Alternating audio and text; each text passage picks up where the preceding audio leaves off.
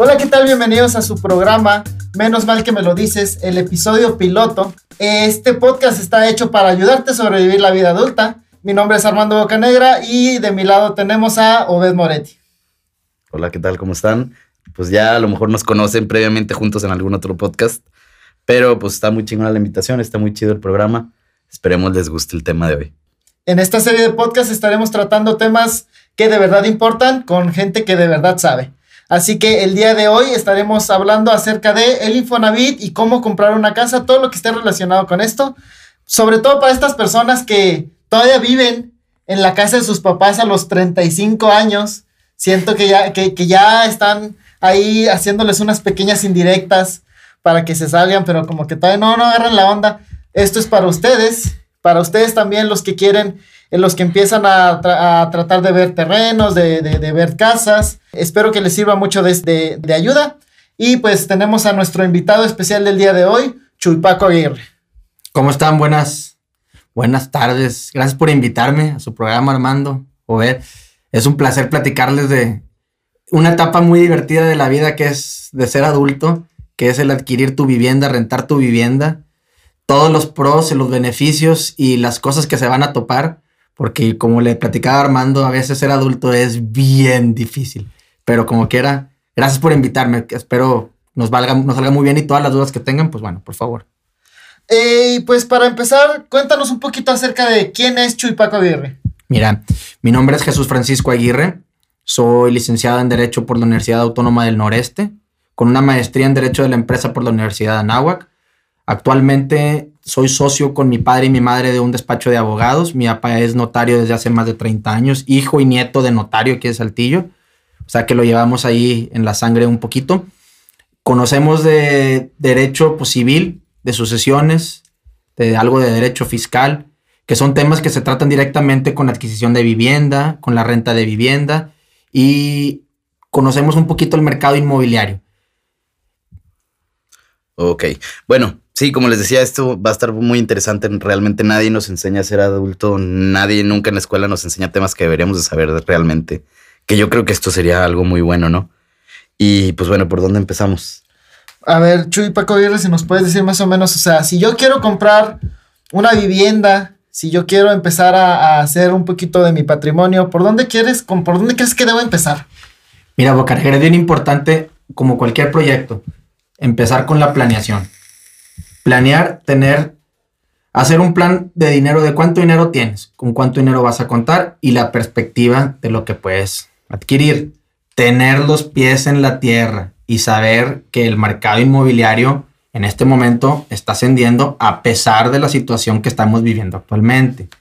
Sabemos que todos queremos tener la casa en Beverly Hills con los perros y el mayordomo y con toda la vivienda con ahí con el chofer y el guardaespaldas y a veces no nos alcanza ni para el cuartito ahí en el centro. Entonces hay que tener en cuenta que hay que hacer una planificación estratégica, saber los límites que tienes de cuánto dinero ganas, cuánto dinero gastas, cuánto dinero ingresas por fuera. Ese dinero que se ingresa por fuera es constante, si eres solo, si vives con pareja y sobre todo tus necesidades y tus planes a futuro. Porque, por ejemplo, ahorita puedes estar solito, pero el próximo año te puedes juntar con alguien más, te puedes casar, puedes tener hijos. A lo mejor y quieres tener un perro, o te gusta el campo, te gusta la ciudad, o prefieres ser eh, por fuera de la ciudad o cierta de una colonia que le tienes afinidad. Siempre hay oportunidades y las oportunidades están ahí, pero todo plan, toda acción tiene que tener una estrategia, porque si no, vas a estar dando tumbos más adelante. Planeado, todo sale bien.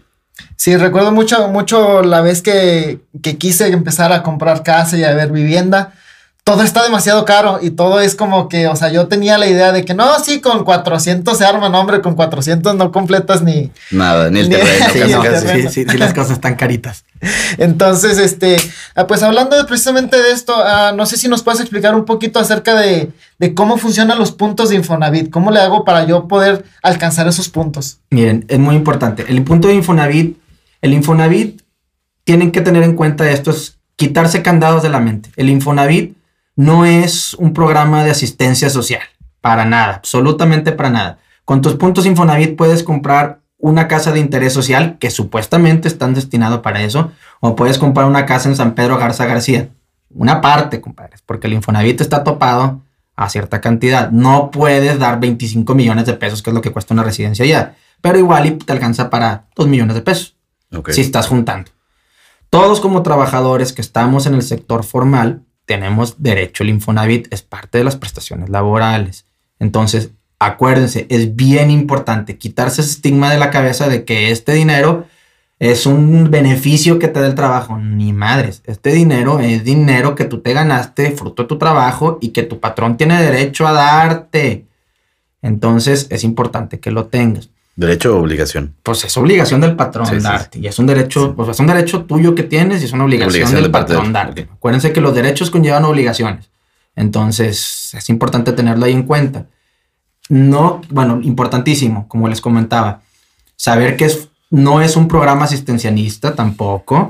No es un programa para adquirir una vivienda pequeña o de interés social, no. Y por lo mismo, no es Caritas. Las cosas no son gratis, les va a costar. Entonces, pues tengan ahí en cuenta que, que, pues es algo ahí. La pregunta me decías es cómo adquieres tus puntos de Infonavit. Es importante. Una relación laboral estable, subcuenta de la vivienda y un salario vigente. ¿Qué quiere decir? Que durante un tiempo determinado tienes que tener una chamba, tienes que estar cotizando dentro del Infonavit y ganar un mínimo de un salario, que son los salarios mínimos, que todos ganamos más del salario mínimo. Entonces, tienes que ir checando eso y la continuidad en el trabajo. Te voy a poner un ejemplo. Ahorita estás trabajando para 2X. Ok. Cuauhtémoc Moctezuma, no es comercial, patrocíname. Pero estamos trabajando con ellos y el próximo semestre, no sé, te cambias de chamba y te vas para la eh, corona. No importa si la, si la chamba se interrumpe, pero mientras tú sigas cotizando con el Infonavit, puedes continuar en otra chamba y en otra chamba. Si eres de los que se cambia mucho de chamba mientras sigas cotizando, pues es importante. Ok. Eso, es importante saber. Es muy, muy importante saberlo. Porque no tiene que ser una relación continua durante 30 años. Sin embargo, te prefiere que, pues, para juntar puntos más rápido, es que la relación sea continua. Quédate, pues, sean, sean estables con el trabajo, porque, pues, los ingresos también tienen que ser un estable, pues, para pagar una vivienda. Hay trabajos que pagan más, hay trabajos que pagan menos. Oye, y hablando de eso, como cuánto tiempo yo debería de esperar para completar mis puntos? O sea, como cuánto es el promedio de tiempo en que dices, ¿sabes qué? Bueno, si trabajo unos siete años, a lo mejor ya los tengo. O de, o de qué depende también. Mira, no depende tanto del tiempo que trabajes en ese sentido, sino de lo que tú ¿no? que pretendas al comprarte. Porque puede ser que tú digas, híjole, pues está con madre, estoy ganando ahorita, no sé, voy a decir números al aire, 5 mil pesos. Pero qué tal si el próximo semestre gano, ojalá, 10 mil pesos y el próximo semestre 15. Entonces es más rápido llegar a la meta que tú te planeas si tienes esa planeación que les dije al principio. Si no sabes lo que quieres, si no tienes una, si quieres llegar del 0 al 10, pues tienes que conocer los pasos antes de llegar al 10. Entonces hay que saber qué es lo que quieres con el salario que tienes, pues para alcanzar los puntos. No es que, ah, ya trabajé tres meses, eh, ya me van a dar mi crédito Infonavit o ya soy, ya soy mm, parte del programa. No, quiere decir que ya estás calificando, pero hay que hacer un tiempito, pues de acuerdo a lo que tú vayas ganando y a la planeación que tú tengas. ¿ok? Incluso creo que en la página de Infonavit, ahí mismo, si se meten, pueden con su RFC, me parece, o con Es la correcto, CORP, eh, verificar cuántos puntos tienen y también les indican, creo que el, el tiempo más o menos que les puede tomar llegar a los puntos que necesitan. Ojo, es bien importante, como adultos, le va a pasar, se van a topar con una personaje en nuestra vida que todos los adultos tememos. Del SAT. El maldito SAT. No, no se crean SAT. No me chequen. No, el SAT, eh, el SAT que pues les va a otorgar un, un, un RFC. El CURP es tu, eh, ay, el CURP es tu código único de registro poblacional. No me acuerdo qué significa CURP, pero el RFC es el registro federal de contribuyentes. Ese es tu número de identificación que tienes con el SAT. Y como esto es parte de una prestación laboral, tiene que ir de la mano con el número de seguridad social, con el número del seguro. Es distinto el Infonavit, el Fobiste, pero ese tema lo platicamos después. Ok. Ujú.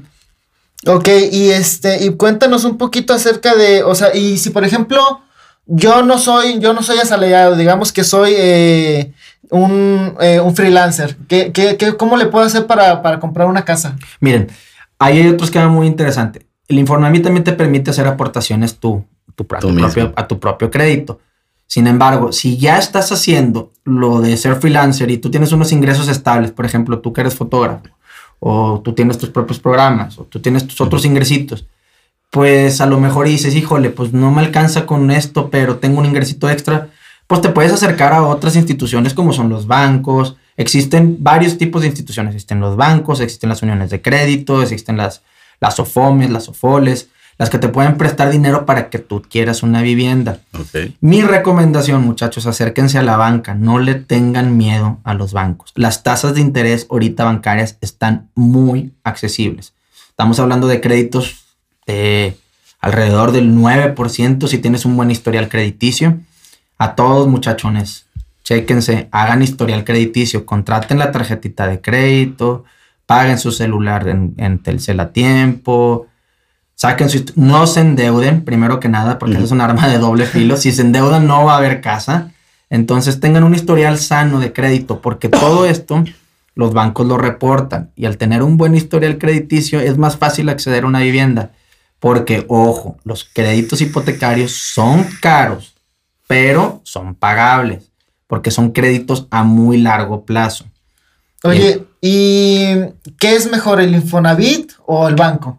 depende de tus necesidades y de tus capacidades. Porque, por ejemplo, puede ser una persona que tú digas, eh, Chuy, trabajo para, vuelvo al ejemplo de Heineken, y te van a decir, ¿sabes qué? Yo con Heineken estoy ganando 5 mil pesos, pero no me alcanza para el crédito bancario. Voy a usar una de mis derechos laborales, uno de mis, beneficios que tengo como trabajador, pues aporto con un crédito del Infonavit. Porque a lo mejor, aparte de los 5 mil pesos, yo ya tengo comprometido, eh, no sé, de esos 5 mil pesos ya le debo 2 mil a Coppel y le debo mil al celular y le debo, porque todo lo que está sacando, la gente lo registra. No creen que nomás es ir a llegar a pedir prestado, tómale mi rey, aquí estás 5 mil pesos. No, te lo registran y vas creando un buro de crédito, el maldito buro de crédito. Tengan cuidado con él, porque una vez estando ahí, Ay, es como. Está difícil salir, ¿no? Es no difícil salir, pero quitar la manchita del expediente, pues haz de cuenta que ya eres como el apestado, como los leprosos de la Biblia. Nadie quiere acercarse contigo. Entonces son más requisitosos para la hora de darte dinero. Entonces, mi idea es acérquense con las instituciones bancarias. Si no puede el banco darte lana, pues acércate con el Infonavit. Y por ejemplo, cuando, bueno, al menos en mi experiencia personal, pues cuando yo adquirí mi casa, eh, no fui directamente al Infonavit, fui más bien con la persona que me iba a vender la casa, que en este caso eran los de unos fraccionamientos, y ellos me hicieron todo el trámite. Este, ¿qué, me qué aconsejas a las personas para que una vez que sepan qué casa van a, eh, quieren, eh, ¿qué, más necesitan? ¿Cómo le pueden hacer? Ok, miren, es bien padre esto, porque hay dos, hay dos perspectivas para adquirir la vivienda. La vivienda la puedes adquirir mediante alguna constructora, que ya sabemos las marcas ojalá nos patrocinen. Si les digo los nombres, ojalá nos patrocinen, al final se los digo. Eh, esas constructoras les pueden dar ahí, tienen sus asesores certificados, porque el Infonavit tienes que tener un asesor certificado, o existen asesores certificados. Al final les voy a dejar mi correo para que me escriban y yo les contacto con algunos si tienen intención de adquirir una vivienda. Entonces, esos asesores certificados, ojo, existen coyotes como en todos lados. Esos asesores certificados tienen que tener vigentes ciertas credenciales para poder acceder a los créditos de Infonavit. Importante, y también otro comentario, no existe ese estúpido nombre de decir las casas de Infonavit. Infonavit, bajo muy, muy, muy, muy raras circunstancias, vende vivienda. Infonavit presta dinero. El banco presta dinero. El que te va a vender la casa es la constructora o Chuchito, tu vecino. No te la va a vender el Infonavit. El Infonavit te va a dar la lana. Y ojo, también esto es muy importante y se lo digo a todos los, la gente que se acerca al despacho. El Infonavit no cobra. El Infonavit va a decir, a ver, Chuyito, me debes 15 mil pesos de una mensualidad, no te va a cobrar. El Infonavit va a agarrar tu expediente y se lo va a pasar a un grupo de abogados que son colegas, pero son muy perros. Le van a pasar tu expediente y te van a decir, ay, Chuyito, me debes 15 mil bolas, pero con intereses ya se te hicieron 25. Y esos 25 te los van a cobrar a ti y aparte te van a hacer el gasto de la cobranza. Entonces, Infonavit no cobra. El que cobra es el despacho y luego ya le paga el Infonavit. Entonces, pues hay que tener al pendiente de no caer en, ese, en esa mora, en esa mora con el Infonavit. Hay que, o bueno, digo, con cualquier institución. Los bancos sí cobran, pero pues el Infonavit se encarga de eso. Ok, bueno, hablando de eso, ya estás hablando de cobranzas y demás. Cómo se paga normalmente, o sea. El Infonavit te puede hacer retenci- te hacen retenciones a través de tu salario. Vamos a suponer, hay varios escenarios aquí en México, todos ganamos de manera distinta. Hay gente que gana catorcenal, hay veces gente que gana semanal, hay gente que gana quincenal. No conozco a nadie que le paguen al mes, pero hay gente que gana semanal, semanalmente. Antes de firmar tu escritura con el notario público, tienes que imprimir tus avisos de retención sellados y firmados por la Oficina de Recursos Humanos de la empresa. Esos avisos de retención se van directo al Infonavit, se detona el pago y sema- si te descuentan, si, pagan si te pagan semanalmente, cada semana te van a estar teniendo un descuento. Ok. Ojo, yo no estoy echándole nada al taller del tío Chuy o el taller del tío Pepe del ajustador, pero si trabajan para una empresa que no es tan serio, que es más pequeña, hay que tener en cuenta que le hagan esa retención en su salario, porque si no, el patrón no lo está pagando. Entonces, pues van a tener un problema después. Pero si trabajan con una empresa muy grande como las constructoras, que ojalá nos patrocinen, eh, pues ahí sí les van a hacerle descuento. Entonces, pues mes con mes van a tener su, su retención ahí. Oye, por ejemplo, eh, una vez que yo ya adquirí mi crédito, que ya me lo aprobaron y todo, ¿se puede compartir el crédito, ya sea con mi, este, con mi pareja o con quién se puede compartir ahorita el crédito? No, el crédito de- desde que nace hasta que se extingue se hace con la persona que lo solicite. No puedes ir subiendo gente. No es como la lucha libre que se van subiendo los luchadores. no. Aquí nomás, el luchador es- eres tú y estás solito. Pero puedes, el Infonavit tiene unas nuevas modalidades de crédito que se llaman créditos corresidenciales. Esto es nuevo de esta administración. Eh, miren, yo tengo mis dudas. Yo no lo yo no lo adquiriría. Pero si ustedes ya se gancharon, pues bueno, que Dios los bendiga. Pero, ¿Cuál es la, o sea, por qué no lo harías tú? Mira, ¿por qué no lo haría? Porque ahorita a lo mejor yo puedo estar muy enamorado de mi pareja. Ah, o a lo mejor yo puedo estar muy enamorado de, de- de- O mi papá puede estar muy sano. O Dios guarde la hora. la- Lo puedes adquirir con amigos, lo puedes adquirir con tu pareja, o lo puedes adquirir con parientes, ascendientes y descendientes de primera línea. Entonces, no tienes que acreditar nada, solamente pues con que tengan relaciones laborales y que tengan relaciones laborales vigentes y que puedan solicitar su crédito. Sin embargo, vamos a suponer que ahorita yo eh, adquiero mi crédito con eh, mi pareja y luego de repente, pues no, mi pareja no paga Mm. y yo tengo que cargar la mensualidad de mi pareja y aparte tengo que cargar con mi mensualidad y luego se hace el pleito porque pasó no sé qué y pues ahí, ojo, al adquirir la propiedad entre dos personas los hace copropietarios. O sea, yo soy copropietario de una propiedad con mi compadre, con mi novia, con mi papá. Si mi papá se pela y no hace testamento, o si mi, o mi novia se... Vamos a poner el caso bonito, que mi novia se... O no sé, lo que Se sea. desaparece el se país. desaparece el país. Yo sigo teniendo la obligación, papacito. Y la casa sigue siendo el 50%. Y tiene- o sea, sigues teniendo la de los dos. La de los dos. No, No, está tiene, no. Alguien más tiene que pagar la obligación de ella. Ok. O sea, existe ya los mecanismos penales para que una persona desaparecida. Eso es un caso muy extremo, Sí. desaparecida. Pero vamos a suponer que si se muere, se liquida la deuda de ella. ¿Ok? Ok. Pero vamos a suponer que te pelees. Si te peleas. Y luego para ahorita, para las, discúlpenme jóvenes, pero las relaciones entre jóvenes son muy. Los inestables. tóxicos. Son muy inestables, jóvenes, por favor. Vayan al psicólogo, atiéndanse. Es muy importante. Es muy importante tener la mente sana. Entonces, cuídense. Y si peleas con tu novia, pues va, te vas a quedar con el 50% de una casa, que a lo mejor tú vas a querer seguir pagando, pero ya no te va a alcanzar para pagarlo. Y ella no te lo va a querer ceder, o tú se lo vas a querer ceder. Es ahí sí. como la historia, como el disco de Jesse y yo, pues ¿quién se queda con el perro? Oye, y por ejemplo, ¿puedo yo eh, solicitar un, un crédito para fincar un terreno o para adquirir un terreno? Sí se puede, pero en Coahuila no. Ok. Entonces, sí se puede. Hay ciertos estados en la República Mexicana donde sí se puede, es un programa piloto. También, ojo, vuelvo, no lo hagan. no lo hagan porque ustedes pueden decir, no, hombre, mi compadre es arquitecto y les va a hacer la casa y va a quedar con madre. No.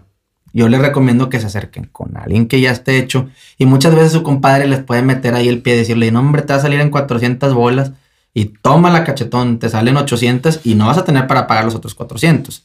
Entonces, digo, al menos que sea un arquitecto muy, muy, ¿cómo se llama? A un alguien, de mucho renombre, una persona muy profesional. No estoy diciendo que todos sus amigos sean mal quedados, pero puede pasar. Y la otra es que a lo mejor, pues tienes que tener el terreno primero. Entonces, ya si tienes el terreno, pues tienes que adquirir ya la propiedad posteriormente. Digo, tienes que fincar.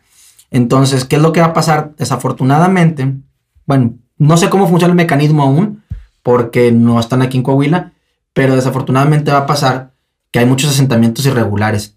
Por ejemplo, hay terrenos donde lo que pasó aquí en julio, que en las casas hay mucho caudal vial, caudal pluvial, perdón, y pues imagínate un tifón o una lluvia así muy fuerte, pues te quedaste sin casa, cabrón. Sí, claro, y ahí- aquí nadie nos ayuda, ¿no? El No, gobierno no, no, tiene no. nada de responsabilidad. Ojo, eso es un comentario bien interesante. Hay seguros para tus créditos Infonavit y tus créditos bancarios. Sí, sí los hay. Y lo de la ayuda del gobierno, pues mm, sí la hay. Lo sé, estás protegido con tus seguros. Pero, pues no, mejor no te arriesgues. Mejor ya compra algo hecho. Oye, no andes inventando. Y en este caso de que, por ejemplo, no sé, la casa ya está hecha, es de un tercero, ¿cómo le hago yo para saber que, que la casa sí es de esa persona y no es como que me quiere estafar o... Ok. Eso es una obligación. El Infonavit tiene muchos filtros para inscribir los créditos y eso es una obligación de tu notario. El notario que te vaya a hacer la escritura te va a poder hacer, te va a asesorar viendo los documentos que tengas tú a la mano, bueno, que el cliente le provee con el expediente que ya te filtró el Infonavit, solamente que el Infonavit no se hace cargo de los documentos. Ellos ven a rasgos generales. La radiografía te la va a dar el, gober- el gobernador. Perdón, señor gobernador. El notario. Eh, el notario te va a hacer la radiografía a través de un certificado de libertad de gravamen, hasta ver que su, que su saldo del predial esté pagado, hasta ver, hasta ver que el agua esté pagada, que es muy importante, porque Sí. luego de repente vemos la casa muy bonita, pero tiene un cuento, un, un bañado de agua, o Y se tiene que liquidar sí o sí. O sea, sí, ya, se tiene ya que nos, liquidar exactamente. nos pasó a nosotros. Teníamos una oficina que era una casa que se había quemado, pero estaba muy estética, aunque se, se sí, quemó. claro. Total, para oficina sí, yo tengo una agencia publicitaria, no te platiqué. Estaba increíble. Patrocínanos. Sí, patrocínenos quien, alguien, quien sea. Este, pero igual, o sea, nos pasó eso. Debía muchísima lana de agua y fue un rollo, ¿no? Sí. Y otra cosa que también me gustaría saber, o sea, realmente yo hoy vine a aprender. Estoy muy bueno. güey en estos temas. Qué bueno que viniste. Gracias por invitar. Y por si mi pregunta es, ¿qué pasa si tengo un crédito y por alguna razón me quedo desempleado? que puedes seguir pagando tu crédito. La obligación del Infonavit tú la puedes seguir pagando, igual con un crédito bancario. Acuérdense que el Infonavit hace una retención de tu salario solamente, pero tú la puedes seguir pagando. Y es muy importante, ojo, los créditos de Infonavit eh, son caros. Entonces, antes eran en salarios mínimos, ya no son en salarios mínimos, ahora sí son en pesos. Porque antes en salarios mínimos es como comprar en dólares, porque era como comprar en dólares. Porque, digo, si están en edad para saberlo, algunos a lo mejor los escuchas no, pero imagínate que hoy ganaras, que sube el salario mínimo, mm, quiere decir que tu deuda va a subir. Porque si tu salario mínimo, por ejemplo, vamos a ponerte un ejemplo. Salario mínimo de números redondos está en 20 y tu crédito son 10 mil puntos. Digo, 10 mil salarios mínimos. Por ponerte un ejemplo, no sé. Ujú. Si ganas 20 y el próximo año nomás le aportaste 50 salarios mínimos, el próximo año van a ser, eh, ¿cuántos dije? Bueno, 1900, 50 salarios menos. Pero ya los salarios mínimos ya no va a estar en 20 pesos, ya va a estar en 25. Entonces ya subió un chorro tu crédito y va a ir Sí. subiendo y va a ir subiendo y va a ir subiendo y se va a hacer la bolita de nieve. Nunca vas a acabar. Afortunadamente, la administración federal pasada con Enrique Peña Nieto se cambió ese, ese, ese, ¿Esquema? ese esquemita y ya puedes pagar y tú puedes aportar tu crédito. Vamos a suponer que te ganaste la rifa o no saliste del antro y te ahorraste una lana, no te compraste el iPhone ese que tanto querías. ya te ahorraste 30 mil pesos y tu crédito son 60, digo 600 mil pesos, pues ya le metiste ahí pues un buen tirón. Lo puedes meter, pero ojo, las aportaciones que tú hagas a tu crédito Infonavit no es como decir, ay, compadrito, mi mensualidad son 30 mil pesos. Digo, 3 mil pesos. 30 mil pesos al año. 3 mil pesos, pero sí hay mensualidades muy caras. Claro. Si tu mensualidad son 3 mil pesos, pero ya le aporté 30. No, no quiere decir que si Que ya te libraste de sí, otras, ya te- sí. 10 meses, ¿no, mi rey? Vas a seguir pagando la, pagas las de atrás para adelante.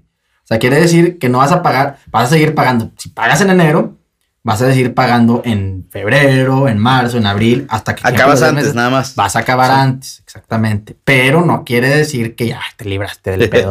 No, mi rey. Que yo creo que eso es una mentalidad muy mexicana, Sí, ¿no? muy Así mexicana. como que, ah, pues ahorita tengo 200 mil pesos. Déjale, Ahí están y se me olvidó y adiós. Sí, sí, sí. Y luego cabo- ya, sí, pedote. claro. Exacto. Sí, sí, no, no, no. Eso me he topado con gente. No, pues es que yo le metí 100 mil pesos. Y yo, "Pues por eso, vato, pero ya te quitaron la casa. Entonces, hay, que, hay, que, hay que tener ahí en cuenta. Entonces, importante, como otro comentario que les dije, todas las entidades con las que interfiere el Infonavit son reguladas por ciertos organismos, igual que, el ban que los bancos. Los bancos son regulados. Si tienes algún problema con un banco de cualquier tipo, tarjetas de crédito, débito, crédito hipotecario, crédito bancario, digo, crédito automotriz, crédito de lo que tú quieras de nómina, existe la Conducef, ¿ok? Para los notarios, colegas notarios de mi papá, no se enojen, existe la dirección de notarías. que acuérdense, los notarios no son servidores públicos, los notarios son profesionistas del derecho investidos de fe pública, los cuales se les permite hacer ciertos actos civiles, ¿ok? Oye, por ejemplo, eh, una vez que yo ya tengo mi crédito. ¿qué es mejor? ¿Hacer pagos a capital o hacer pagos eh, que son los que adelantados, digamos? Pues depende de tu esquema. A lo mejor ahorita dices, trae mucho flujo y dices, oye, ¿sabes qué? Se acerca la boda, se acercan los eventos que traigo mucha chamba. Es verano y traigo eh, mucha chamba y ahorita me puedo desahogarme y pues meterle. Yo creo, yo, mi personal punto de vista y a mi apreciación personal, cada quien tiene su apreciación, que el tiempo, como se lo dije, la planeación y el tiempo es más importante que cualquier cosa. Porque ahorita puedes tener 100 mil pesos y esos 100 mil pesos, ojo, la vida no nomás es pagar, ¿eh? Para que como adulto no, no nomás es pagar, también es disfrutar. Pero no sean irresponsables, chamaquitos. O sea, júntenle, Oye, Entonces- y si por ejemplo, eh, ganen tiempo. perdón, eh, si por ejemplo entonces yo tengo, ah, digamos que eh, yo tenía mi casa, la estaba pagando, pero a lo mejor me cambiaron de, de trabajo a Tamaulipas. Ok. ¿Cómo le hago yo para poder traspasar la casa o para regresarla o qué, qué, qué pedo ahí? Mira, no las puedes regresar porque ya salió del patrimonio de alguien más. Como les decía, el Infonavit no vende casas, presta dinero. Vamos a suponer, eh, Chuy tiene una casa y se va a ir de chamba a Tamaulipas. Eh, Dios quiera que no. Pero se va a ir de chamba a Tamaulipas, que es muy bonito Tamaulipas, discúlpenme, Tamaulipecos. Se van de chamba a Tamaulipas, pero eh, no sé, tengo mi crédito con Infonavit. Puedo llegar contigo y ofrecértelo. ¿Sabes qué, Boca Negra? Te vendo mi casa. Sí, pero pues le debes. Yo ya le aporté 500 mil pesos y la casa me costó un millón. Híjole, pero le debes. No pasa nada. Primero le pagas al Infonavit y luego ya le te firmo la escritura. Y en la misma escritura te hago una compraventa y una cancelación de crédito. Ojo, es muy importante. Existe un esquema del Infonavit que se llama Cofinavit. El Cofinavit es compartir crédito bancario. Se divide la responsabilidad. Yo banco una parte, yo Infonavit una parte. Entonces, el Infonavit, que es lo que te va a decir, oye, compadre, pues si yo te presto 300 y el, el Infonavit tienes 200, ya tienes 500, y tú diste otros 200 de enganche, ya tienes 700, ya te alcanza tu casa. Entonces, pues ya nomás vas a hacer una deuda de 300. Nomás que el Infonavit, si la otra persona no te lo va a comprar con el Infonavit, solamente te lo va a comprar con un crédito bancario, te piden que tengas liquidada una de las, deudas, de las dos deudas. No puedes liquidar las dos con un solo crédito.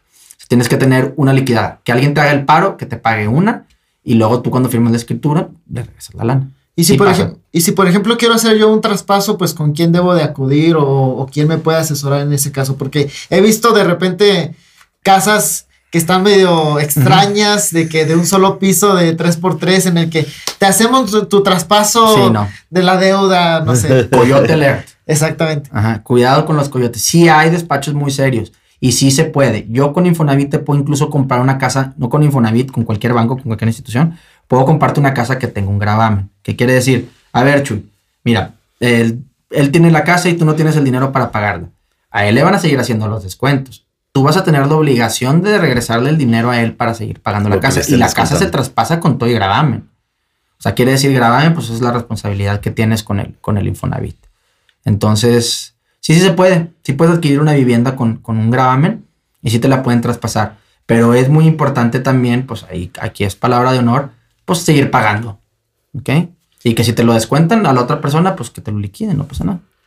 Y bueno, en vista de tu experiencia, la experiencia de tu familia, que quieras o no, ya son muchísimas generaciones, Afortunadamente sí. ¿qué crees tú que es al- podría ser algún error común al momento de adquirir una vivienda? no tener un plan a futuro. Porque mucha gente me dice, mira, Chuito, eh, voy a comprar una casa y ahorita somos mi novia y yo. Pero pues el próximo año a lo mejor y compro una casa que está súper baratísima y, y es una casa muy chiquita, pero luego al rato ya me casé y vienen los hijos y la casa no te va a quedar y tú ya te embaucaste en un deudón. Entonces es ver lo que te ajusta a tus necesidades.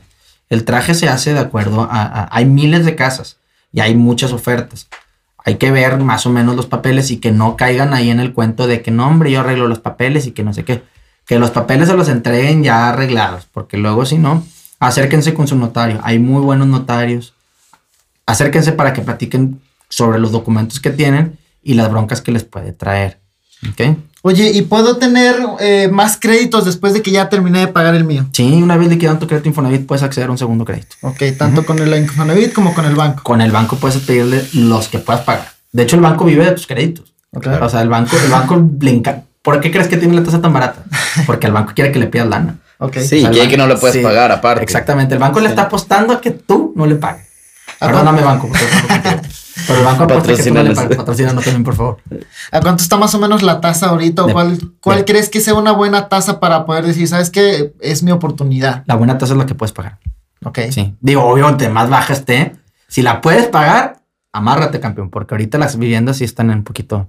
No es que esté cara, no es que esté cara, lo que pasa es que, bueno, a- yo en mi experiencia personal, no es que las cosas estén tan, tan, tan, tan caras, lo que pasa es que el mercado sí lo va exigiendo. Se ha hecho una voracidad de mercado de la tierra de que las cosas suben porque hay demanda. O sea, ¿qué quiere Sí, decir? claro. Que si yo te compro algo, si tú me vendes algo en 30 pesos y yo te lo estoy comprando, quiere decir que hay Pues claro, lo vas a seguir lo vendiendo. vas a seguir vendiendo. Y si luego te lo sigo ofreciendo la misma lata de cerveza por 37 pesos, te la vas a seguir comprando. Que ya dijiste el ejemplo perfecto, que es Apple, ¿no? O sea, Ah, es correcto. el nuevo celular es un Una mugre. súper robo y Yes. cargador te dan. O sea, es correcto. si a ellos les funciona, yo creo que una casa le va a funcionar. Desde también, luego Es que más, sí. es más indispensable, ¿no? Por supuesto, el celular como quiera no les va a tapar cuando haga frío y la casa sí. Todo va a subir de precio y eso, Sí. es, un, eso es un fact of life. Entonces, aparte de que yo sé que veníamos hablando de temas de, vivienda y de eso, vuelvo al primer punto que les toqué, que creo que es el más importante y me gustaría que es el que se tomen en consideración para esta charla. Digo, cada quien agarra lo que les gusta, ¿verdad? Pero el tema que se tome en esta charla es para que hagan una planeación, chavos, porque conozco muchos adultos que no toman en cuenta muchos factores. Miren, ese eh, cervecita que se tomaron el lunes y luego la, la del jueves y luego la del sábado, la borrachera y luego la Bueno, ahorita no salgan, por favor, COVID, pero las cositas que se van comprando que ustedes son así chiquitas ahí que ven, pues digo, ya ahí más ahí le vas juntando ya son mil pesos. Sí, se va son haciendo una bolita de nieve. mensuales, y luego multiplicarlos por, son cuatro, son mil, son cuatro y luego multiplicarlos, son 50 mensuales. Que si lo metes a un fondito de inversión chiquito, pues a lo mejor ya te da el, el 6, que ya como quiera es un poquito arriba de la inflación, y ahí le vas sacando de poquita lanita. Se los juro, del, el mejor ahorro es el que se empieza hoy.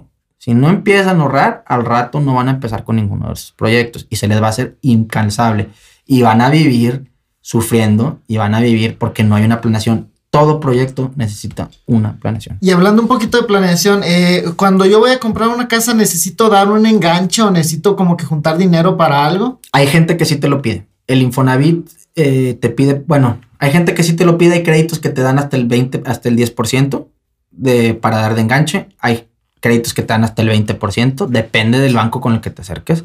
La mayoría son el 10. Cuando son residenciales ya muy grandes, de arriba de 3 millones, y que te piden el 20. Pero pues, chavos, el 20% de 3 millones son 600 mil pesos. Sí, está Entonces, alcanzable. Pues sí está alcanzable, pero júntalo, cabrón. Ah, o sea, no, sí. Obviamente, Sí, no, pero sí, volvemos al mismo. sí. Hay que tener un plan, Hay que ¿no? tener un plan para llegar a esos 600, porque luego ya después, miren, más o menos para que tengan una idea, en un crédito bancario por cada millón de pesos son 10 mil pesos de mensualidad. Más o menos. O sea que vamos a pensar que tienes una, una casa de 3 millones. Que no crean que es una super residencia ahorita, ¿eh? No, de es, hecho, una, es una casa de 220 metros cuadrados en una muy buena zona de Saltillo. Hay San casas Patricio, de... Sí, no, no. ¿Neta? No, claro que no. ya no. Misiones, Privanzas, no, Ah, no, no, ok. no, no. San Patricio ahorita las casas son de terrenos de 400. Han de andar por, sí, han de, han de andar por ahí de los... Digo, no soy corredor de bienes raíces, No, pero, pues, por la pero experiencia. conozco más o menos del mercado. y- pero ha de andar, puedes encontrar una casa en 4 o 5 millones. O sea, sí, Oh, ya, sí padre. está, Ok. sí está, sí, sí, sí. Aprovechen a sus padres, los, que viven en San Patricio. Y no por, se ej- salgan. y por ejemplo, cuando quiero, eh, eh, bueno, cuando, qui- cuando quiero comprar la casa, creo que también tengo disponible como que el, sal- el saldo El de la de subcuenta, algo sí. así. Es el ahorrito que tienes. Mientras no lo uses, se va generando un ahorrito. Ojo, también hay una cosa que aunque no, híjole, este es un tema súper mega, bueno, no delicado, pero es muy, es muy controversial. Hay mucha gente, y tengan cuidado con los coyotes, chavos. Hay mucha gente que te dan un, todos los créditos de Infonavit traen una madre que se llama aparejado vale, vale de las ecotecnologías. ¿Qué? El vale. Sí, eso está horrible. Sí, sí, el vale de las ecotecnologías es un valecito que te dan del ahorro de tu subcuenta. ¿Qué quiere decir? Algo de lo que tú ahorraste, de lo que aportó el patrón, de todo, de, de- de- de todo lo que hiciste, se, se junta ahí en tu vale de la psicotecnología, que te va a servir para hacer una vivienda. No me pueden ver, pero imagínense, bueno, no me imaginen, vean en su mente a alguien con los dedos entrecomillados, porque no me pueden imaginar.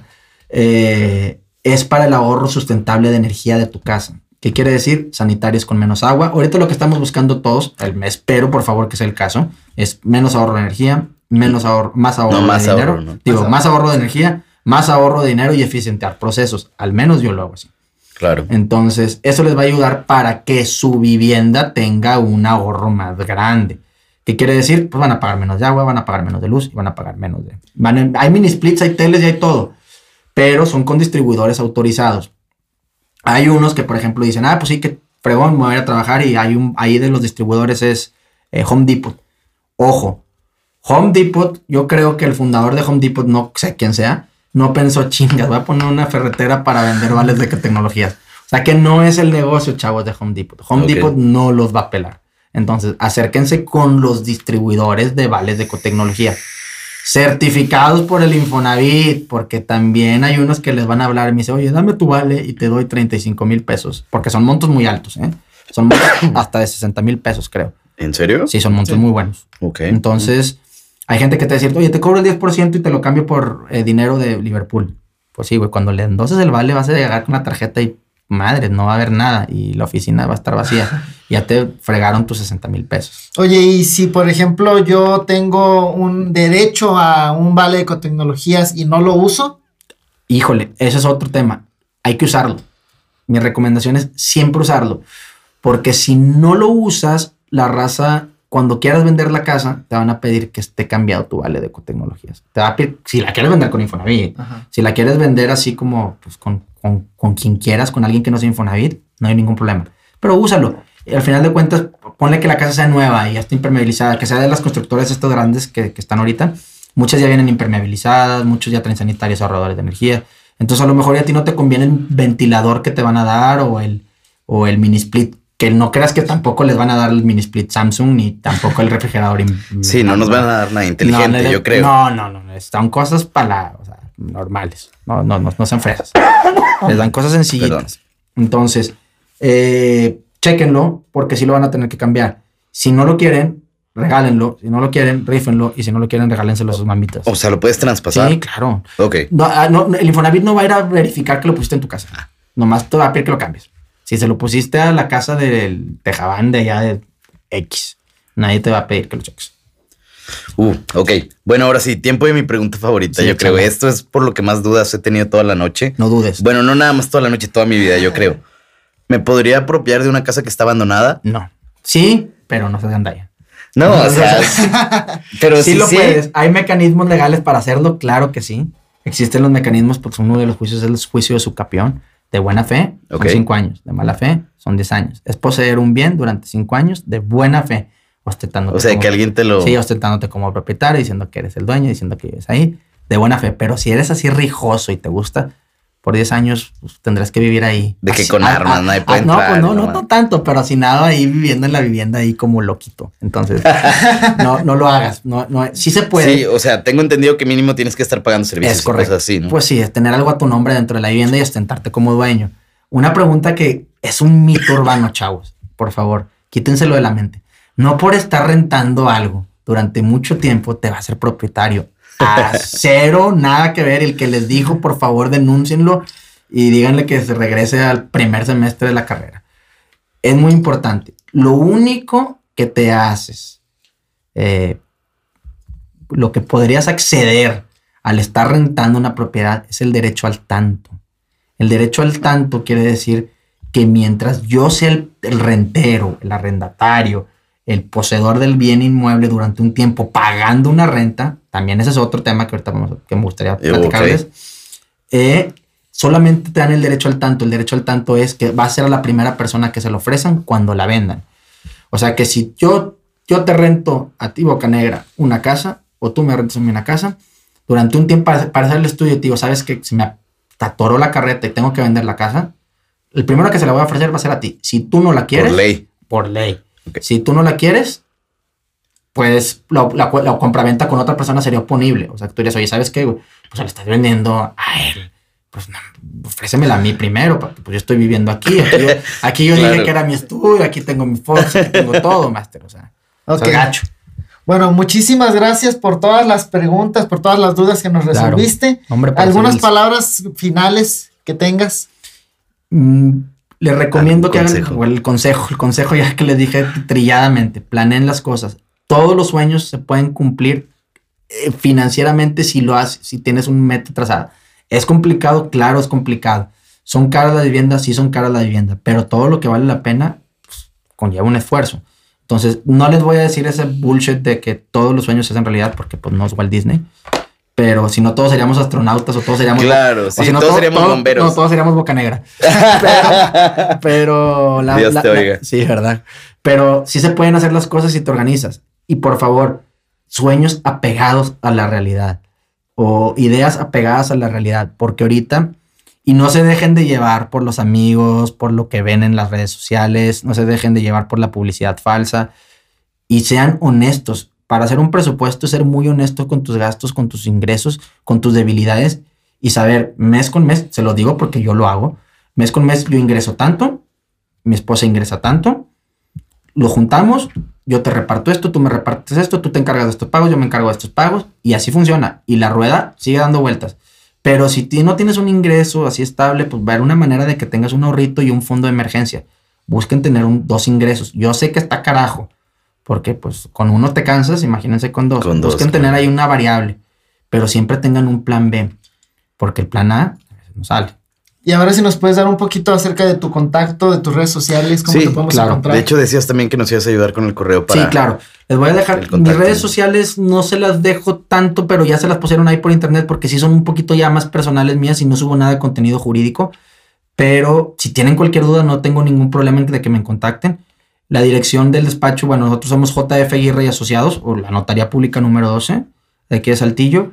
El correo de la notaría, apúntenlo, es JFAR, Jesús Francisco Aguirre Rosales, JFAR, arroba notaría guion medio 12.mx. Ahí me pueden escribir todo lo que tengan. Me dicen que me escucharon aquí. Si tienen alguna duda de algún asesor, de cualquier con quien se- acercarse, verifiquen bien la fuente de donde vienen. Si el despacho está en una, o el contacto que les dijo, los dijo que se vayan a ver, chequen que tenga una oficina establecida, que la recomendación del contacto venga por dos o tres personas, porque de verdad, señores, es su patrimonio y cuesta mucho. Yo les digo a, mi- a mis asistentes, colaboradoras, amigas, empleadas, como le quieran llamar, la gente que trabaja ahí en la oficina, que digo, es que una familia, la verdad, pues tenemos, yo tengo 10 años trabajando ahí y soy el que menos tiene. No manches. Sí. Entonces, que vean esto como un patrimonio. O sea, no lo vean como una escritura más, como los honorarios más, como una casa más, como... Es el esfuerzo que ustedes hicieron para pagarlo y exijan que su trabajo, que el trabajo, la chinga que se ponen todos los días que se lo reditúen y hagan lo que hagan. Siempre se los digo en las pláticas del Infonavit. Una cosa es una casa, otra cosa es un hogar. Que esa casa que están comprando la conviertan en un hogar. Ahorita estamos en una casa, pero es un estudio. Y mi casa pues, es una casa, pero al mismo tiempo es mi hogar. Mi oficina es una casa, pero no es un hogar. El hogar es donde estás. Entonces, lo que hagan, pues háganlo con amor ahí, que su casa, que su casa sea un hogar. Bueno, muchísimas gracias, Gracias por haber asistido, Chupeco Aguirre. La verdad es que nos sirvió mucho todo esto. Espero que también le pueda servir a, lo- a las personas que nos escuchan. Bienvenidísimas compartidas, bienvenidísimo. Pues sugerencias, obviamente, preguntas, dudas, cosas que quieran manejar después, temas futuros. Sigan haciendo, por favor, las preguntas dentro de Instagram. En mi Instagram, Bocanegra PH. En el Instagram de Obed. Obed.moretti. Muchas gracias por eh, eh, escucharnos. Despedimos con esto el podcast de Menos mal que me lo dices. El podcast hecho para ayudarte a sobrevivir la vida diaria.